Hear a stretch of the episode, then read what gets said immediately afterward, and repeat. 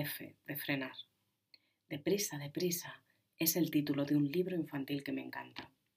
Empieza con todos los personajes corriendo para llegar a tiempo, al colegio, al trabajo o a donde quiera que cada uno se dirija al levantarse. Con el transcurrir de la historia, la atención se centra en un niño que a pesar de la carrera que ha emprendido, pierde el último medio de transporte que debería llevarle a la escuela. El avión que seguía a la lancha motora, al autobús y al sprint que había iniciado desde su cama. Así que vencido, sin posibilidad de alcanzar su meta por hoy, decide regresar caminando a casa. Es posible que su cuerpo en ese momento acoja la sensación de fracaso, no conseguir responder a las expectativas, ya fueran propias o ajenas, tal vez también frustración al pensar que aquello no debería ser así. Puede que alguien le haya leído el maravilloso libro de Joan Garriga, Decirse a la vida, y que entonces opte por fluir con lo sucedido o a sentir a lo que ha sido para poder seguir. Lo que seguro que hizo en el cuento fue frenar, reducir la aceleración. Ya no había prisa, solo un camino de regreso, así que lo tomó y a esa nueva velocidad empezó a descubrir todo lo que no había visto hasta entonces. Una mariquita, un árbol, un diente de león. A medida que sus pasos cambiaban de cadencia, también lo hacían sus pensamientos, y el jadeo fue sustituido por una respiración que recordaba a la del mar.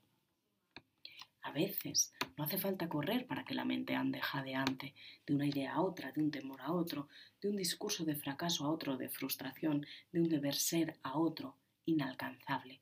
Hasta que con suerte puede que un día pierdas el cohete que había de llevarte quién sabe a dónde y vuelvas a mirar a la tierra, a las personas importantes, a lo esencial. Tal vez entonces te plantees que la vida no espera de ti nada más que vivir y estar presente y tu mirada apreciativa hacia lo que es.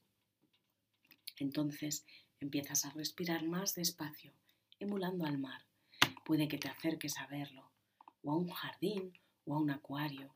Puede que respires más despacio también ante un estímulo desagradable, que te des tiempo para volver a tu centro o a la calma antes de responder.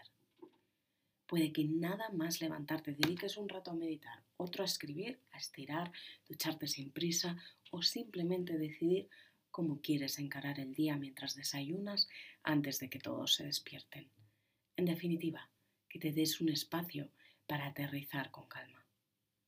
Puede también que a lo largo del día introduzcas la pausa de los tres momentos como práctica habitual para escucharte, para habitarte incluso, esa pausa que te invita a respirar primero y hacer un recorrido desde el no juicio a qué es lo que estás pensando, qué emociones estás sintiendo y qué sensaciones corporales notas en ese preciso momento. Para volver a respirar después y durante, claro, no hace falta hacer una apnea para hacer esta meditación. Me refiero a que para acabar vuelves a centrar tu atención en la respiración. De hecho, es un ejercicio en el que diriges a conciencia tu atención en una u otra dirección. Pensamiento, sensación, emoción, respiración. En esa nueva velocidad, que no es constante, pero sí puede ser elegida, puede que te habites desde lugares nuevos, abrazando lo que hasta entonces la velocidad borraba, dentro y fuera. Puede que entonces te permitas fracasar y frustrarte y aún así fluir y volver a frenar. Porque en esa pérdida de aceleración emerge ante ti finalmente la felicidad que reside en la presencia. Algo así descubrí, creo que con conciencia por primera vez, en un viaje a Mongolia. Pero también en momentos de fracaso y frustración, con la pérdida inevitable de velocidad. La invitación del diccionario vividor de hoy, con la F, es esa, frenar, aunque fluir, fracaso y frustración no aparecen en este texto por casualidad, sino para puntuar por cuatro o como una muestra más de esa tendencia a querer abarcarlo todo, cada uno con las suyas. Darnos el permiso, si no completo, al menos fragmentario, de introducir en el día momentos de lentitud a través de la escritura, meditación, la lectura, la naturaleza, caminar despacio y observando, decidir deliberadamente hacer solo una cosa a la vez, llevar la atención de forma consciente a lo que estoy haciendo en algún momento del día, como lavar el arroz, saborear la comida, perder el cohete, recordarme que no hay siempre otro lugar en el que debería estar, o un siguiente paso rápido, más rápido. A continuación, en el texto que encuentras en la web con este título, Deprisa, deprisa, puedes descargarte una meditación para hacer la pausa de los tres momentos de la que te hablaba.